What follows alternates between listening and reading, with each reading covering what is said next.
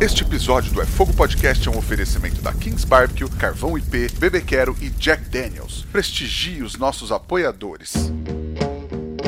Somos apaixonados pelo fogo, apaixonados pelo desafio de domar o fogo e usá-lo como aliado.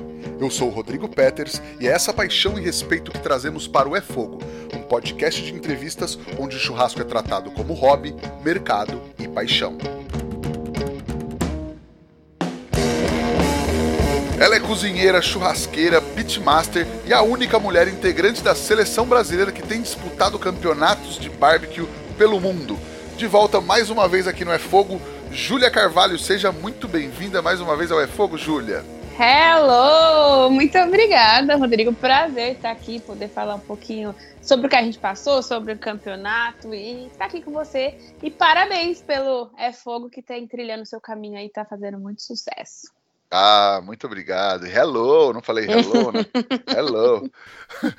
pra quem não sabe, a gente já gravou o um episódio em 2020, né? Um, no primeiro ano do podcast, é o episódio, o episódio número 28. Então, quem não ouviu é, e quiser ouvir, pode ouvir um pouco é, depois desse episódio, vai lá ouvir um pouco mais da trajetória da Júlia, porque hoje nós vamos falar mais de campeonato, né, Júlia?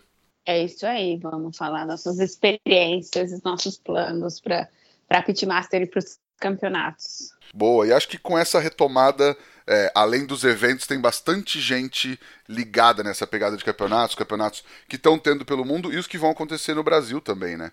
E isso, a gente tem Midstock para acontecer aqui em julho, né? Que é uma oportunidade para a galera que quer conhecer, quer competir, quer ver de perto como funciona. Então, aqui no Brasil vai ter campeonato dos grandes, campeonato mundial. É, então, pô, e promete, hein? Esse promete. Júlia, mas para começar, como é que foi a definição da participação de vocês nesse campeonato de Houston nesse ano? Teve muita incerteza por conta da pandemia? Na verdade, Rodrigo, como tudo na pandemia, a gente estava com incerteza do que aconteceria. Por quê? Em 2020, a galera que ganhou o campeonato nacional no Brasil em 2019 foi o Churras de Patrão.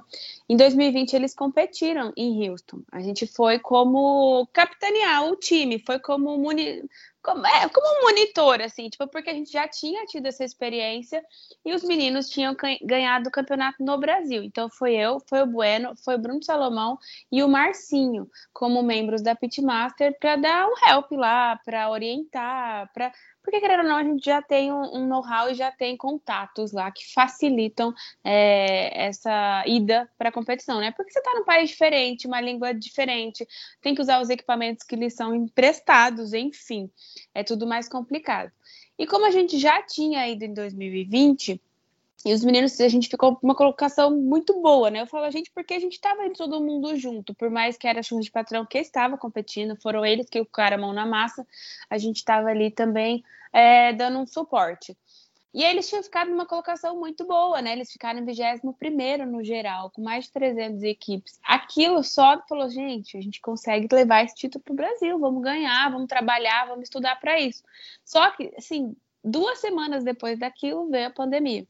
Então, 2021 não teve é, campeonato, não teve o rodeio por conta da pandemia, e 2022 eles anunciaram que teriam. E a gente, a gente, ficou naquela, né? Em várias situações onde a gente achava que o estabelecimento ia abrir, para vocês que têm restaurante, essas coisas, foram várias indas e voltas, né? Então, assim, foi assim, ó, gente, vai ter rodeio de Houston, nós vamos?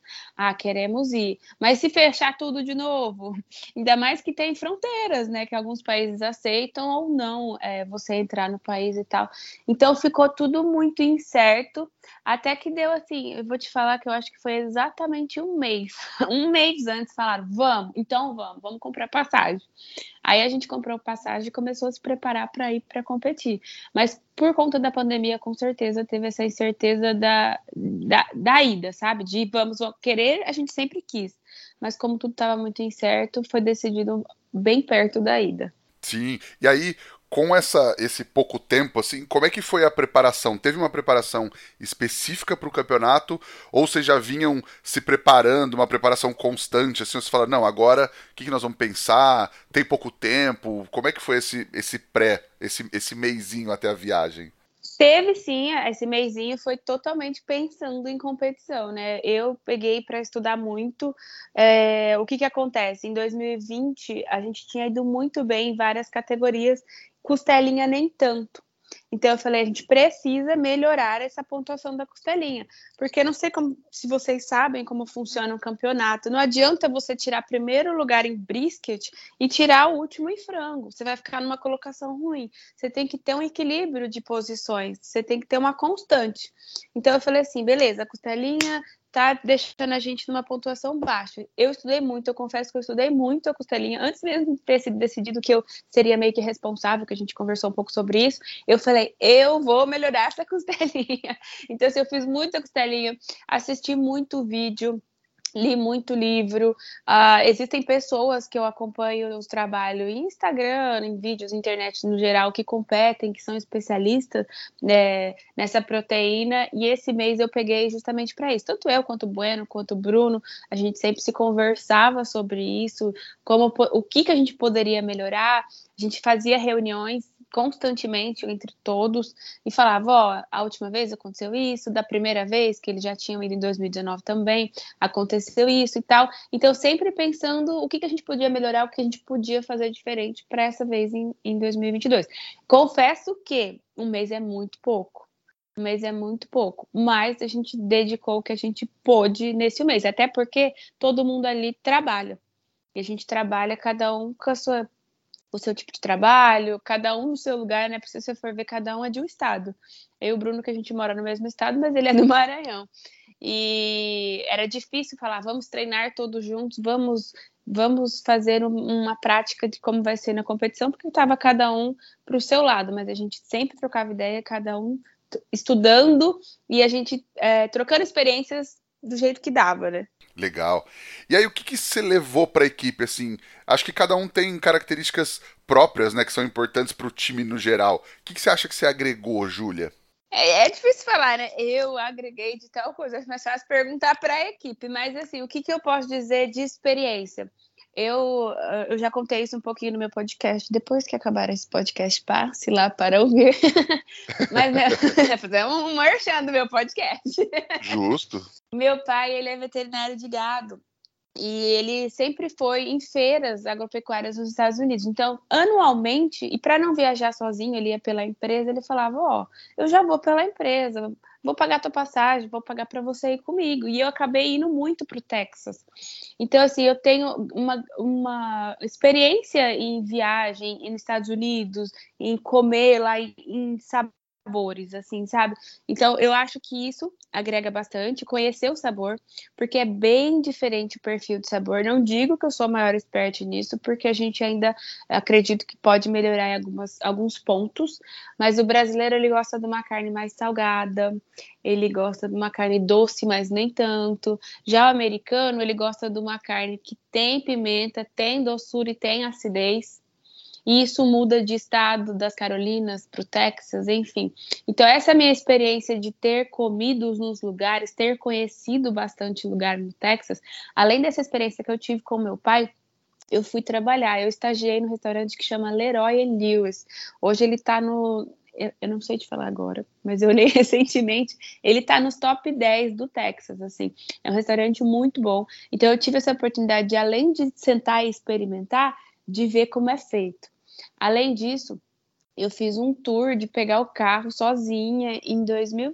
Eu fiz em 2018 e 2019, eu fiz isso duas vezes. E saí comendo em todos os barbecue joints que eles chamam é, do Texas. Eu confesso que a, mi a, minha experiência maior é no Texas, tenho vontade de conhecer uh, barbecue de outras regiões, mas eu consegui comer em vários lugares famosos, vários lugares que têm nome, são reconhecidos, e senti um pouco do que, que eles têm lá. Então, isso foi muito bom. E isso foi uma das coisas que eu acho que é um ponto forte para a equipe, além da experiência, né? Que a gente faz toda essa viagem, vai lá, conhece e traz para o Brasil e começa a aplicar isso também.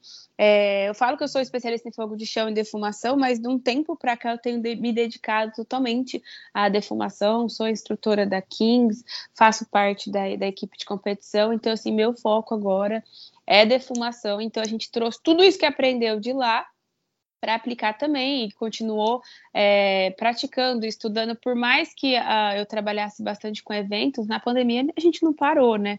Começamos a criar conteúdos, fazer teste. Nem tudo que a gente faz está na internet, né? Então, todos esses testes, todos esses estudos, trocar perfil de sabor, a gente conseguiu fazer e tinha tempo na pandemia para se especializar se aprimorar para aprender coisas novas também, né? Que eu acho que muita gente é, adquiriu novos conhecimentos na pandemia. E eu não tinha tanta experiência em competição, eu tive pouca experiência em competição. Então eu comecei a estudar mais sobre isso depois que eu tive o primeiro contato. E eu acho que isso é, é, é uma grande ajuda na equipe, né? Digamos assim.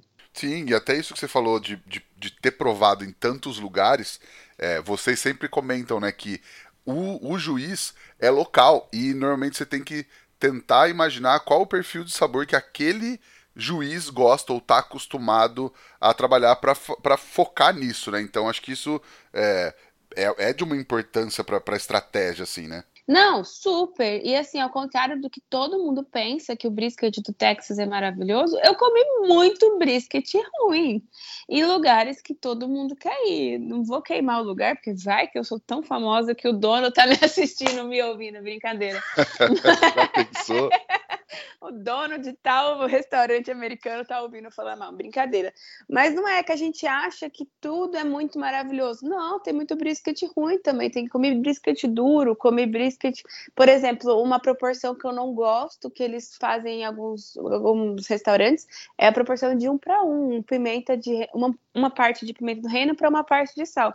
Por mais que aquilo não fica picante, fica com muito gosto de pimenta. Já não agrada o meu paladar. E eu acho que aqui também no Brasil não agrada. E lá tem vários lugares que fazem isso, sabe? Então, assim, essa minha experiência por aí é para desmistificar também que tudo é todo brisket no Texas é bom. Tem brisket ruim também. boa, boa.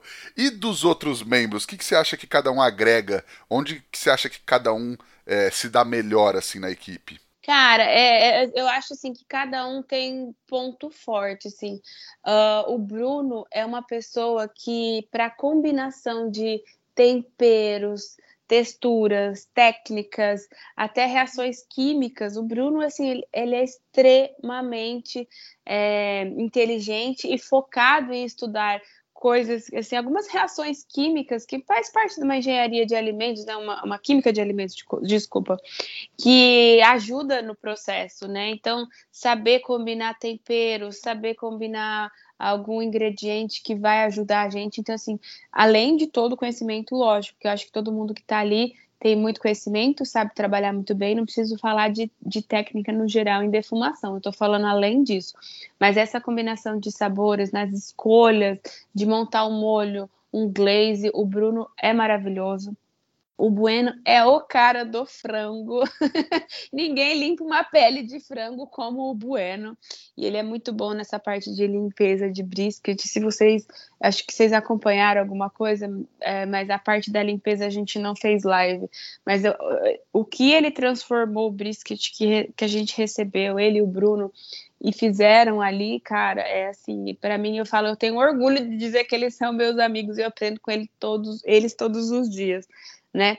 É, o Caribé, cara, o Caribé, ele, você já conversou algumas vezes com ele, a gente tem, tem ele como amigo, e você sabe como ele traz essa questão da cultura, da brasilidade, que é uma coisa assim, a gente está indo competir lá fora, mas a gente tem que mostrar a nossa personalidade, a gente tem que pôr alguma coisa nossa ali. Por exemplo, a gente usou pimenta Wai, é uma pimenta amazônica numa competição do Texas, sabe? Tipo, a gente precisava dar uma picância, por que não usar uma pimenta brasileira? É, e ficou muito bom, diga-se de passagem, né? O Luan também, Luan super. É, cara, é, é difícil falar porque eles são. A, a, gente, além de trabalhar todo mundo junto, todo mundo é muito amigo. Aí parece que tá puxando o saco, mas não é. Eu admiro o trabalho de todos eles. Acho que é por isso que a gente se deu também. O Luan, ele ficou responsável para cuidar dos pits, dos equipamentos, é, colocando fogo, controlando temperatura, controlando o tempo, e ele fez isso maravilhosamente bem. E o legal dessa vez da competição é a sintonia. Eu acho que justamente por a gente ser amigo, a gente trabalhou super bem. Porque a gente sabe como é, né? Várias pessoas uh, com ideias, com, com personalidade junta, pode dar algum tipo de treta ou não. Lá não tinha isso, todo mundo ouvia tudo. O Bruno era o capitão? Era, mas ele não era do tipo daquele de capitão, vai fazer do meu jeito e vai ser assim. Era, gente, uh, qual, que é o, qual que é o plano? Como nós vamos fazer? Então, tipo, tinha uma troca entre a gente e a gente trabalhou muito bem e é por isso que até a gente vai manter essa equipe. Tem mais alguns planos de competições e vamos manter a mesma equipe para competir nas outras competições internacionais. Boa. E a pimenta YY, vocês usaram 50% também? Não, você tá louco! foi só um toque, foi justamente até na costelinha. Eu falei, gente, falta picância, vamos pôr um pouquinho de picância? Aí, aí o Caribe falou, ó, Tó, pega essa pimenta uai, experimenta. Eu confesso que eu não tenho tanto conhecimento nesses ingredientes uh, que são lá do norte, né? Porque aqui para São Paulo é muito difícil. Na faculdade de gastronomia, eu tive experiência de experimentar, mas a gente não sabe como melhor utilizar como ele. Ele domina todos esses ingredientes e ele faz defumação usando esses ingredientes, né? E aí eu, eu precisei colocar um pouquinho de pimenta na hora de embrulhar a costelinha. Ele falou: põe um pouquinho aqui, que aí tem, e tem as pimentas com grau de, de picância. Aquela não era um grau exorbitante, mas também não chegava a ser 50-50. Legal. E aí, quando vocês foram, tiveram esse baita resultado em 2020, você comentou agora que não era a primeira vez, o pessoal já tinha ido em 2019, então 2020 já foi mais experiência, e agora esse ano com mais experiência ainda. O que você acha que mudou nessa terceira vez? Olha, eu vou te falar por mim, tá? Não quero que fique parecendo, ah, a equipe falou isso. Foi por mim. Eu acho, a o que, que, acontece? Eu, com certeza vocês já assistiram, ou se não assistiram, procurem assistir os programas uh, uh, Mestre Churrasqueiro, os Pitmaster, que são esses programas de competições. Por mais que tenha lá o Myron Mixel, que é o cara do porco, vai ter episódio que ele não ganha nada. Então, tipo assim, era o que a gente estava falando no começo. O paladar do juiz que, que mudou? De, a gente foi seguro uh, que ia ficar muito bem colocado, a gente pegou tudo que a gente fez em 2020 e tentou melhorar. Só que a colocação não foi melhor, não foi o que a gente esperava, tipo, ficar numa colocação melhor, porque a gente sempre quer ficar melhor, né? Em busca do título, a ideia é ganhar. Porém, dessa vez não foi assim. Eu não sei se uh, o excesso de confiança talvez pode ter atrapalhado, mas uma coisa que eu percebi foi que não dá nada é certo, sabe? Tipo, ah, eu vou fazer aquela mesma receita e vou ganhar, e vou ficar na mesma posição, porque são outras pessoas jogando, são uh, outros tempos, né? São dois, aconteceu isso de, dois anos depois, muita coisa mudou. E a gente brincou, pelo amor de Deus, brincadeira, gente. Todo mundo pegou Covid e o paladar ficou alterado. brincadeira, pelo amor de Deus, brincadeira. Mas o que, que pode ter sido? Por exemplo, vou dar um exemplo. A equipe mexicana que foi em 2020, eles ficaram em 160, 180, eles ficaram uma colocação não muito legal em 2020. Agora em 2022 o cara tirou terceiro no brisket. Lógico, ele estudou, ele melhorou, mas para ter noção de, de como que muda, o campeão da última competição ficou em 40 no geral. Então, assim, como são outros juízes, talvez o que agradou em 2020 não agradou em 2022. Né? Então tem a, a lição assim para mim nessa vez foi nada é garantido. Não adianta se chegar lá com a receita do bolo igual da outra vez. E é assim, competição é assim. E como diz o Daniel, para ganhar tem que estar tá competindo. Então a gente vai continuar competindo até trazer o título de campeão para o Brasil. Boa. E eu ia te perguntar se teve uma estratégia diferente. Na verdade, então, pelo que você está falando, a estratégia foi melhorar o que. O, talvez alguns pontos que não foram legais no, no anterior, mas para só subir. Assim, acho que não teve um, uma estratégia muito diferente da anterior, foi isso? Sim, não, lógico que assim, a gente tem algumas estratégias, tem os sonhos, viemos para ganhar, mas pô, ficamos numa colocação legal. Se a gente melhorar algumas coisas, uh, quem sabe a gente não pode ganhar né? Quem sabe a gente não pode ficar mais bem colocado. Então, algumas coisas que aconteceram no passado, tanto com os meninos, tanto com... E a gente melhorou. A sobremesa a gente subiu de colocação. A costelinha, que era o que pegava, a gente subiu 40 colocações da última competição. É... Algumas coisas a, a pontuação desceu. Então, assim, é, algumas estratégias funcionaram, outras nem tanto. E é por isso que a gente vai parar e vai pensar o que, que pode ser, o que, que aconteceu, o que, que a gente pode fazer. Toda vez é diferente. Não adianta você fazer a mesma coisa. E você não fazendo a mesma coisa, e mesmo que fizer a mesma coisa, o resultado é diferente. É, é, tudo muda, né? E agora a gente vai para a Austrália, por exemplo. Você não falou disso ainda, já vou me adiantando. é uma competição, competição totalmente diferente de Houston. Por exemplo, em Houston a gente entrega meio frango. Lá na Austrália, não, já é uma competição parecida com o KCBS, onde você entrega seis pedaços de frango, que geralmente o pessoal manda aquela almofadinha, uma sobrecoxa bem bonitinha. Sim, sim. Não precisa ser esse tipo, mas é, é desse jeito que tem que ser entregue, né? Em porções. Lá em Houston, não, já é um meio frango inteiro. É, não tem pula de pork lá, por exemplo. E o paladar da Austrália também é bem diferente do brasileiro. É, até a questão de doce, eu, eu, morei na Nova Zelândia, então eu tenho um pouco de conhecimento, lógico que a Austrália e a Nova Zelândia não é a mesma coisa, mas eles são, eles têm características bastante parecidas, e eu percebi assim que o paladar para doce é bem diferente um paladar para americano de doce. É, as sobremesas são outras lá, sabe? A sobremesa mais famosa lá é pavlova, que é um, é um, é um assado de chantilly com tipo merengue por dentro e com frutas. Tipo assim, eles amam isso, mas eu acho que nos Estados Unidos, por exemplo, essa sobremesa seria considerada sem graça, porque o americano gosta de tudo muito doce, muito chocolate, óleo, enfim. É, e aí agora a gente vai ter que mudar essa estratégia. A estratégia que a gente usou em Houston que foi melhorada ou pensada das experiências anteriores, vai ter que ser outra também para a Austrália, que é uma competição diferente. Boa. E aí para Houston vocês foram uns dias antes, né, para se preparar, para ver equipamento, insumos, tal. Foi difícil achar o que vocês queriam? As escolhas é, foram dentro do que vocês esperavam, assim, de equipamento, de insumo e tudo mais? Então, por exemplo, é, eu falo que experiência é tudo. Uh, os meninos foram a primeira vez, aí depois a gente foi na segunda, onde eu já estava presente. Uh, e nessa terceira, a gente já tinha essa bagagem de duas idas. Então, por exemplo, o brisket, a gente é patrocinado pela Snake River Farm. É a melhor carne dos Estados Unidos. É um aguil, é um brisket. Sério, Rodrigo, eu não aguentava segurar com uma mão, eu tinha que segurar com as duas, de tão pesado que era, gigante.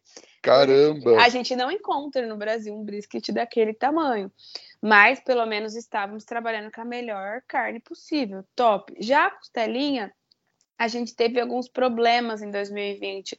A gente ia no mercado, no Walmart, se vocês olharem, eles têm brisket, tem tudo, mas tudo é dividido, né? Eles têm três tipos de carne, que é Select, Choice e Premium. Então, tipo, é, tem os níveis uh, da carne no mercado você não vai encontrar o mais premium, mais topzera. Você tem que ir umas lojas especializadas, nos açougues especializados e nas lojas de barbecue que vendem. Só que a costelinha, eu não sei se é por conta da competição, porque a gente sempre chega na semana, é muito difícil encontrar. Dessa vez a gente estudou, trabalhou e conversou bastante com quem é do meio e recebeu algumas indicações. A gente mudou a gente trabalhava com uma marca que encontrava no mercado e dessa vez a gente pediu pela internet uma costelinha que ela é ela é própria para competição, ela já vem o corte bem bonitinho, do jeito que os competidores gostam de entregar. Já que a gente comprava uh, no supermercado, era uma costelinha que a gente precisava trabalhar para ficar o mais padrão possível. Então, assim, esses tipos de melhorias que, é, que vem da, da experiência. Tem uma loja de barbecue lá que a gente conhece, a gente sabe quais são os hubs que eles trabalham, porque ao contrário desse. Agora mudou um pouco, mas quando eu comecei a defumação aqui no Brasil, parecia que sim, se você não fizesse o seu próprio hub, você não era um pitmaster. E ao contrário do que todo mundo pensa, não é o nosso próprio hub lá, né? A gente acaba pegando alguns rótulos que a gente já conhece, que a gente gosta, para misturar com outros. E existem lojas especializadas disso e a gente sabe onde encontrar as marcas que a gente quer trabalhar, os molhos que a gente quer trabalhar, porque existem inúmeras a oferta lá. Imagina, no Texas, é é gigante. Então tem muito hub, muito molho, tem coisa para glaze, tem muita coisa que dá para a gente usar e a gente tem que fazer uma escolha, né? Então é, esses dias antes serve para isso, para a gente olhar, escolher a melhor peça de carne, é, conseguir pedir para entregar, igual a gente fez essa, essa vez da, da costelinha. O equipamento, por exemplo, uh, em 2020 a gente teve dois equipamentos disponíveis para a gente. Dessa vez foi só o offset. Então, assim, a gente tem que ver qual equipamento a gente vai trabalhar, qual a temperatura que a gente vai usar, querendo ou não, que nem eu tô acostumada a trabalhar na Cherry. Cherry é meu pitch maravilhoso, é o pitch mais bonito que existe, gente, da 15. Depois vai lá no meu Instagram olhar. eu sei como ela se comporta, eu sei onde é a zona de mais calor, eu sei tudo isso. Agora você vai trabalhar numa equipe zerada, um equipamento zerado. Esses equipamentos eles são feitos para a competição.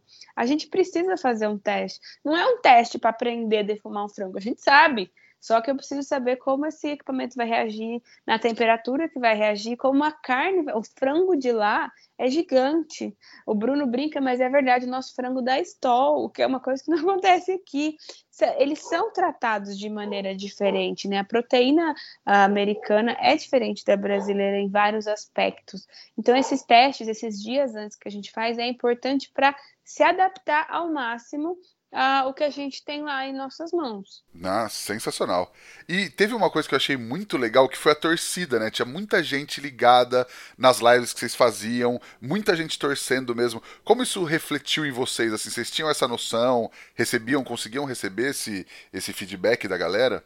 Com certeza, isso foi o mais importante, isso foi o mais legal, sabe? Porque lógico que a formiguinha da competição picou na gente e a gente é doido, ama o que faz, quer estar tá lá, se entrega, faz com amor, tu tem tudo isso. Mas a energia, as mensagens, o que a gente recebeu de vocês, cara, eu tô arrepiada só de lembrar, porque faz toda, toda, toda, toda a diferença. O apoio antes, o apoio depois, o pessoal falava assim, o que eu mais recebi, que eu achei mais legal no final, foi assim, ó, não importa o resultado, para mim vocês foram campeões, porque vocês se entregaram com amor, vocês fizeram o melhor, tava tudo lindo, que não sei o quê. Então, assim, a torcida foi tão grande que ela te abraça antes, te abraça depois, e isso é o que importa, sabe? Tipo, é, é, é não é só pra gente, é, é por todo mundo. Quando a gente fala que quer trazer o título do Brasil, é para trazer o título para o Brasil. É porque eu acho que é tão importante isso no nosso mercado, no sentido de colocar o Brasil no mapa. Lembra que eu te falei que eu comi muito brisket no Texas e brisket ruim? É bom também para entender que o que a gente está fazendo aqui não está para trás de ninguém, não. O que a gente está fazendo aqui no Brasil, a galera que tem restaurante, que está defumando, que está por aí crescendo a cultura do defumado, tá entregando muita coisa boa, coisa que eu já comi melhor aqui do que lá, às vezes. então, assim, tudo isso é muito importante. A torcida ajudou muito. Ajudou, eu acho que era a nossa maior fonte de energia para tudo aquilo. Foi muito maravilhoso. Que demais, que demais.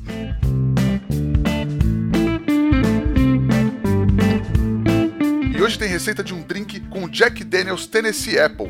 É o Jack Apple and Tonic. Você vai colocar em uma taça com gelo 50 ml de Jack Daniels Tennessee Apple e 20 ml de suco de limão Tahiti. Depois, acrescenta 150 ml de água tônica e decora com fatias de maçã ou de limão. Aí é só mexer e você tem um delicioso e surpreendente drink. Capricha nesse drink para acompanhar o seu churrasco, se você for maior de 18 anos, é claro, e lembre sempre de beber com responsabilidade. E aí, na hora de começar os preparos, teve alguma dificuldade a mais ou, ou foi tudo dentro do, do planejado e do esperado? Olha, nos testes, a gente estava fazendo tudo bonitinho, gostoso, lindo, maravilhoso. Chegou no dia da entrega, o primeiro dia também, que foi o prato livre, a gente criou, ficou bem gostoso, a sobremesa.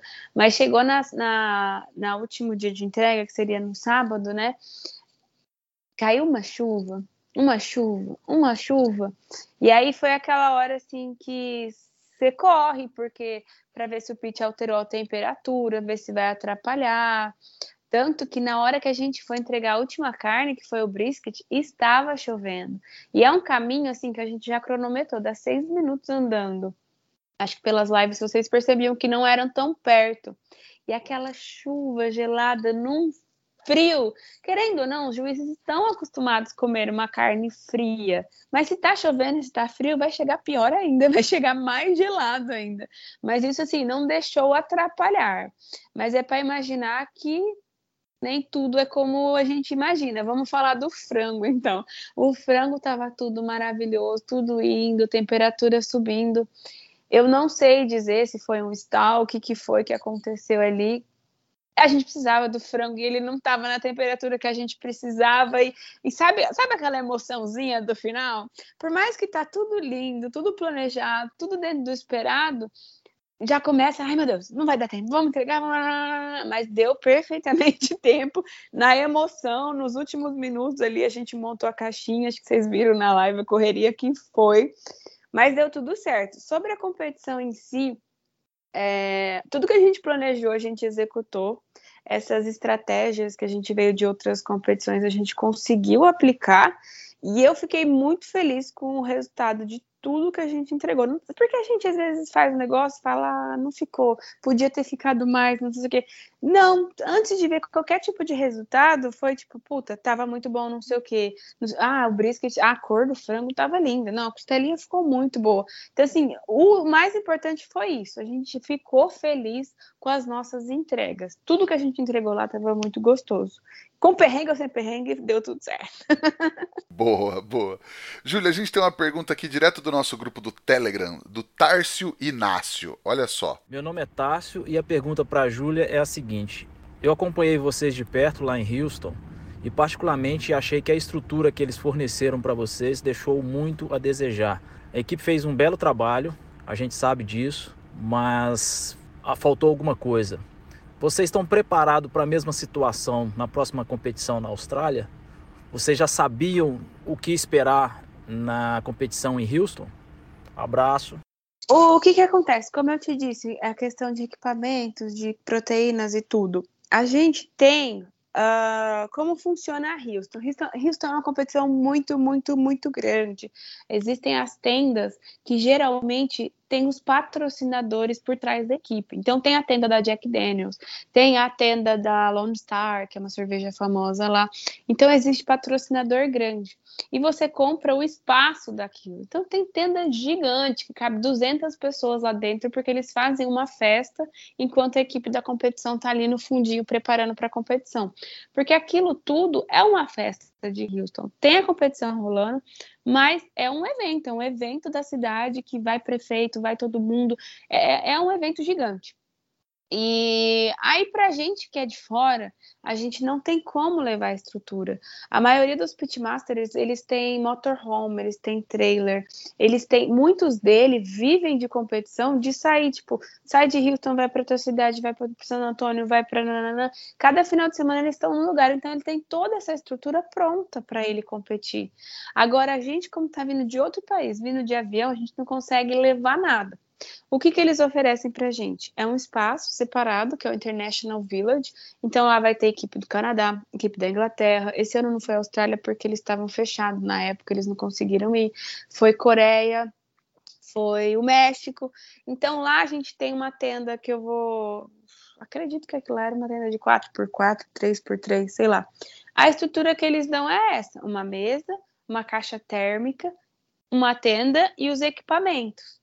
Aí eu não, não tô reclamando, pelo amor de Deus, porque eles tratam a gente super bem. A gente consegue alguns insumos, alguma, eles facilitam a gente conseguir algum carvão, alguma carne, tem bebida à vontade para a gente o dia inteiro lá, enquanto quem está na festa tem que pagar. Essas tendas que eu falei de patrocinadores não é aberta ao público. Você tem que ser convidado, você tem que entrar com um convite. Então, International Village é a mesma coisa, só que não é patrocinado por marca nenhuma, né? Tipo, é um lugar separado para as equipes internacionais. Então, assim, não é culpa do rodeio que eles não dão estrutura suficiente para a gente. É que você estar em outro país, você não tem a sua estrutura, você não tem o seu motorhome. Você, para você ter uma ideia, a gente tem direito a uma, algumas companhias, duas malas. A gente leva o máximo de equipamento possível, de, de coisas. Por exemplo, a gente tem a, a, Tramontina como patrocinadora e graças a Deus ela tinha uh, uma distribuidora em Houston. Então eles conseguiram uh, todas as facas, panelas, essas coisas que a gente precisava, a gente pegou deles de lá. Senão eu teria que fazer caber, dividir entre minhas roupas e mala para fazer caber é, tudo, termômetro, faca, porque você pensa, ah, precisa de faca, termômetro. Não, precisa de um monte de coisa, precisa de balança, de bol, de injeção, de, de perfect, essas coisas a gente compra no mercado. Então, meio que a gente tem que montar a nossa estrutura. E vou te dizer que aquela estrutura que a gente tem em Houston é uma das melhores fora do país.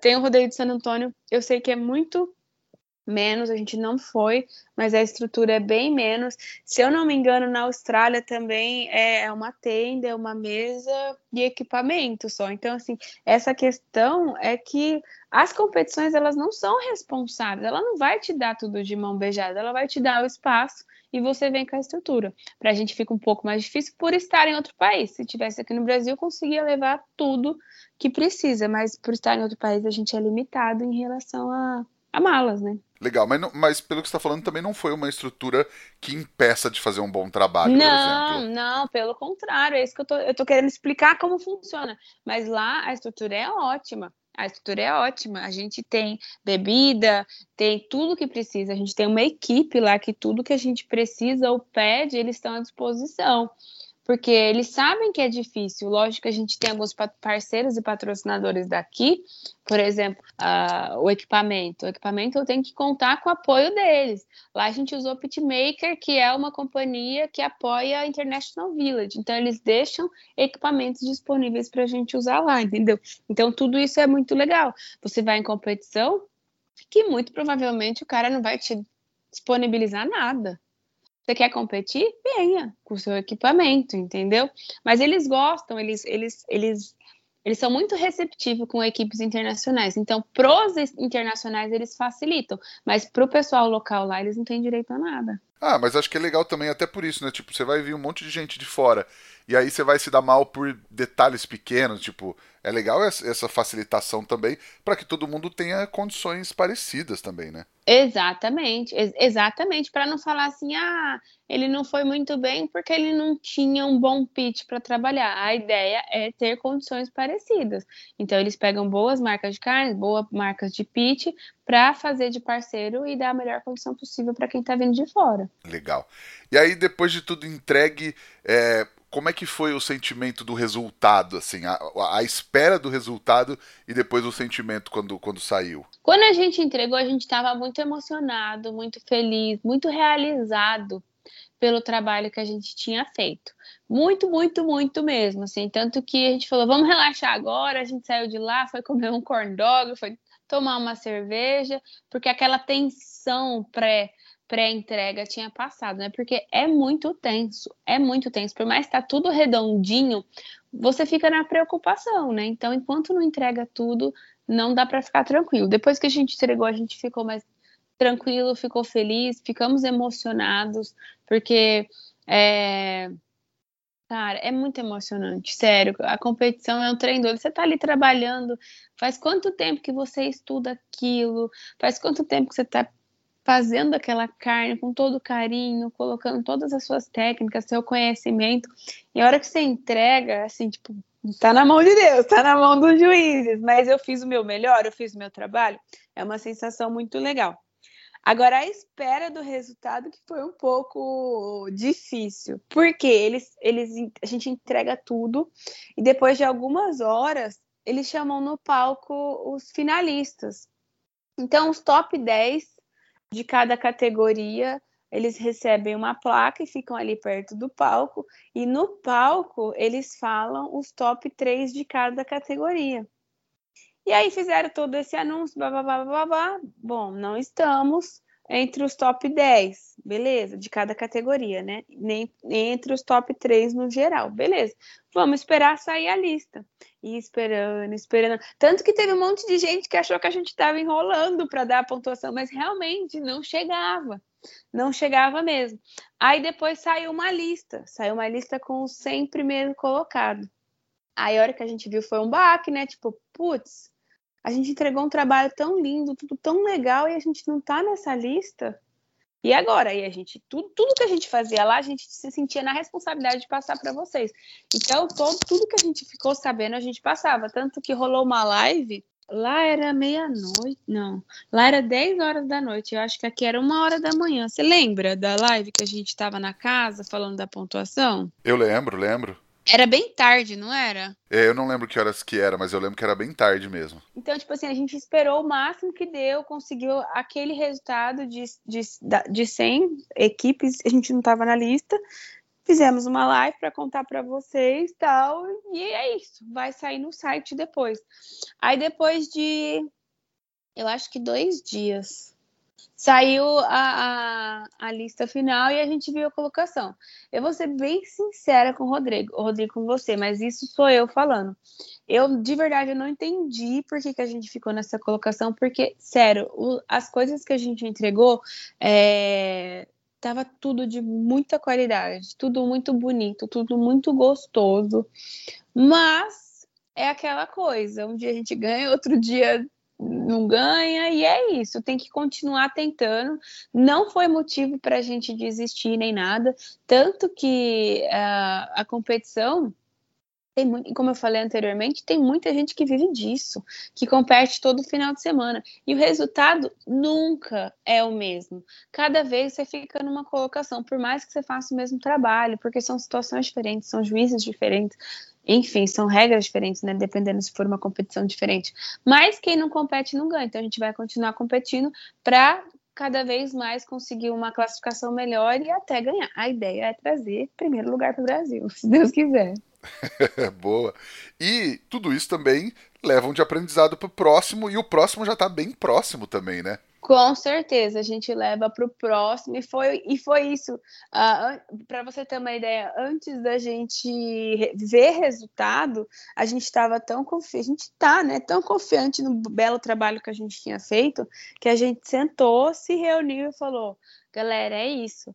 A gente trabalhou muito bem junto, é, essa é uma equipe que deve ser mantida porque tem aquela coisa, né? Se cada vez for uma, é uma experiência nova. A gente junto já trabalha em equipe melhor, já consegue obter melhores resultados, né? Então vamos, vamos para uma próxima, que o nosso trabalho foi legal, a gente trabalhou bem junto, o que a gente entregou foi lindo. E a próxima é Midstock em maio, em Sydney, na Austrália. A mesma Midstock que vem aqui para o Brasil, mas antes vai ter uma edição em Sydney, que acho que é uma das maiores, se não a maior. E vai ser bem legal, vai ser uma experiência totalmente nova, porque eu mesmo não fui para a Austrália competir. O Bueno foi com o Luan e em 2000 e... Ixi, agora eu acho que foi 2019 ou 2019 ou 2018 enfim, o Bueno já foi, ele tem um pouco de experiência na competição da Austrália mas para mim vai ser bem diferente, vai ser uma novidade.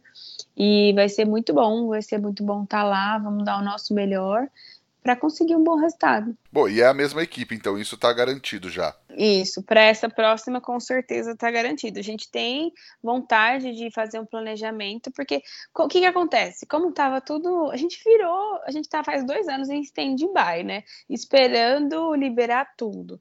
Então foi tudo muito em cima da hora. Então, agora que a gente já está conseguindo essas liberações para entrar em países, para eventos grandes, a gente já quer sentar, fazer um planejamento para o ano que vem. Vamos competir? Vamos. Qual que a gente vai? Quais são as estratégias? Para se organizar melhor, só para isso. Mas a organização que a gente tem é para a próxima agora, em maio, passagens compradas, vamos todos. E bora lá, mais uma. Boa, e já tá rolando estratégia, é, estudo para esse evento específico? Com certeza, isso não para, né? a gente conversa muito, principalmente a experiência que os meninos tiveram lá, e a gente pesquisa muito. A gente tem um amigo que é um brasileiro, que é o Leandro da Smoke Mary, que mora na Austrália, então, assim, ele é um apoio bem legal pra gente em questão de estrutura igual a gente foi para Houston, precisava das coisas. Lá a gente tem o Leandro, que é amigaço, é, muito amigo da, da equipe, e vai dar esse suporte para a gente e vai competir contra a gente também. não se deixe enganar, não é porque ele é amigo que ele vai entregar o ouro, mas ele vai dar o suporte que a gente precisa. Legal. E aí tem outros campeonatos já em vista esse ano ou por enquanto só esses? Estamos estudando. Tem um que a gente quer muito e esse ano ainda, mas nada confirmado. Então eu não vou dar spoiler. Boa, fechado. Eu sempre falo aqui pro pessoal que para quem procura um equipamento de defumação com extrema qualidade, estabilidade, economia e performance, pode escolher a Kings Barbecue de olho fechado. A Kings, além de desenvolver esses equipamentos que vão trazer excelência para a defumação do seu churrasco ou do seu negócio, ainda é super comprometida com o desenvolvimento do mercado do American Barbecue como um todo no país. Chama a Kings e fecha com certo. Júlia, qual é aquela dica que você gostaria de ter recebido lá atrás sobre competição que teria feito toda a diferença para você se tivesse tido essa dica? Só que essa dica que a Júlia acabou de dar aqui, você só ouve lá no nosso grupo do Telegram. Então, baixa o aplicativo, acessa t.me barra é fogo para ter acesso a conteúdos exclusivos do podcast. Lembrando que não precisa pagar nada, só chegar lá, tem uma galera, galera do mundo inteiro trocando ideias muito legais por lá também. Júlia, vamos pro Lenha na Fogueira? Vamos, bora. Na verdade, eu queria falar um negócio, porque a gente gravou faz um, mais de um ano e meio. E você ah. sempre, e você sempre fala. fala que precisa atualizar o podcast, uh -huh, né? Porque estava uh -huh. desatualizado. Tá desatualizado esse podcast. Que, que, que, a polêmica é o que, que precisa atualizar, Júlia? Você não meteu essa, não. Isso era uma coisa que a gente falava entre nós, dando risada. Não, mas brincadeira. É que hoje estou seguindo um caminho um pouco diferente. Tinha alguns projetos diferentes na época que a gente fez de podcast. Hoje eu estou solteira, sou instrutora da Kings, estou competindo pelo Brasil afora. Algumas atualizações só, mas a história, a história de, de vida, de, de até chegar onde estamos hoje, continuamos caminhando para chegar em algum lugar, é, é a mesma. Só algumas atualizações. Bom, mas eu vou jogar uma aqui que daqui a pouco, quem sabe, não precisa atualizar de novo esse negócio aí, né? Já pensou? Já pensou? Então, Rodrigo, lembra aquele podcast? daqui um Continu... mês liga a Júlia. Continue me seguindo nas redes sociais que vocês vão ficar atualizados. Legal. Ô, Júlia, tem alguma receita ou alguma dica, um truque pra galera que tá ouvindo? Acho que mais especificamente de campeonato, assim, acho que tem muita gente que tá curioso, estudando para competir no Midstock, por exemplo, tem alguma dica que um truque, uma receitinha que dá para passar para a galera? Eu vou passar um truque, talvez as pessoas fiquem bravos comigo, mas eu vou passar, porque eu acho que é o chururu e faz diferença. Eu fiquei muito focada na costelinha, assim, então eu estudei muito costelinha e eu me dediquei muito nessa costelinha para a gente melhorar. É, então, uma diquinha, um chururu, ó, só para quem ouviu o podcast, hein? Não vou contar mais em lugar nenhum. A hora que a gente, a gente primeiro defuma a costelinha e tira. Na hora, antes de embrulhar, eu gosto de apertar entre os ossos, na parte da carne, porque isso ajuda o osso sair para fora. E na apresentação da caixa, o ossinho para fora fica bem mais bonito. Então, antes de embrulhar, dá uma apertadinha na carne entre os ossos, pro ossinho ficar mais exposto. Pô, que legal, na lateral dela assim, né? Entre to... na peça inteira, entre os ossos. Todos os ossos. No meio de cada osso você dá uma apertadinha. Legal, sensacional. E eu vou dar uma dica que é a seguinte: Quer dar um presente legal para alguém? Presenteie essa pessoa com um belíssimo kit de temperos, com sal de parrilha, sal com pimenta do reino, com ervas, sal do Himalaia. Tenho certeza que essa pessoa nunca mais vai fazer churrasco e nem cozinhar da mesma maneira. E kit de temperos para presentes é só um dos itens que você encontra na loja bebequero.com.br. Entra lá que tem de tudo pro seu churrasco. Júlia, e tem alguma coisa para indicar pra galera assistir, ler ou visitar? Acho que também pensando em campeonato, assim? Então, eu queria muito que vocês pudessem assistir o, o Pitmasters, né? Que a, hoje a gente tem passando, acho que só na TCL. É TCL que fala? É, no canal. E nem é, tem. TLC, assim, TLC, né? TLC. É, TLC, falei errado. E nem é sempre que passa, e os programas são bem desatualizados. Mas dá para ter uma noção de como funciona, de como eles são amigos, eles se conhecem, e um dia um ganha, outro não ganha. E essas mesmas pessoas que estão lá no campeonato, a gente acaba conhecendo nessas competições internacionais também. Então, se puder, procura aí, quem tiver TV a cabo, quando estiver passando. Eu acho que chama Mestres Churrasqueiros, né? Em português. Sim. Existe no Netflix Campeões do Barbecue, mas aquilo é uma competição um pouco mais de TV, né? Ah, agora, esse mestre churrasqueiro é o pessoal gravando uma competição real mesmo nas cidades. Então, se vocês tiverem a oportunidade de procurar, é, de assistir, assistam para vocês sentirem e verem um pouquinho do que a gente está falando sobre competição.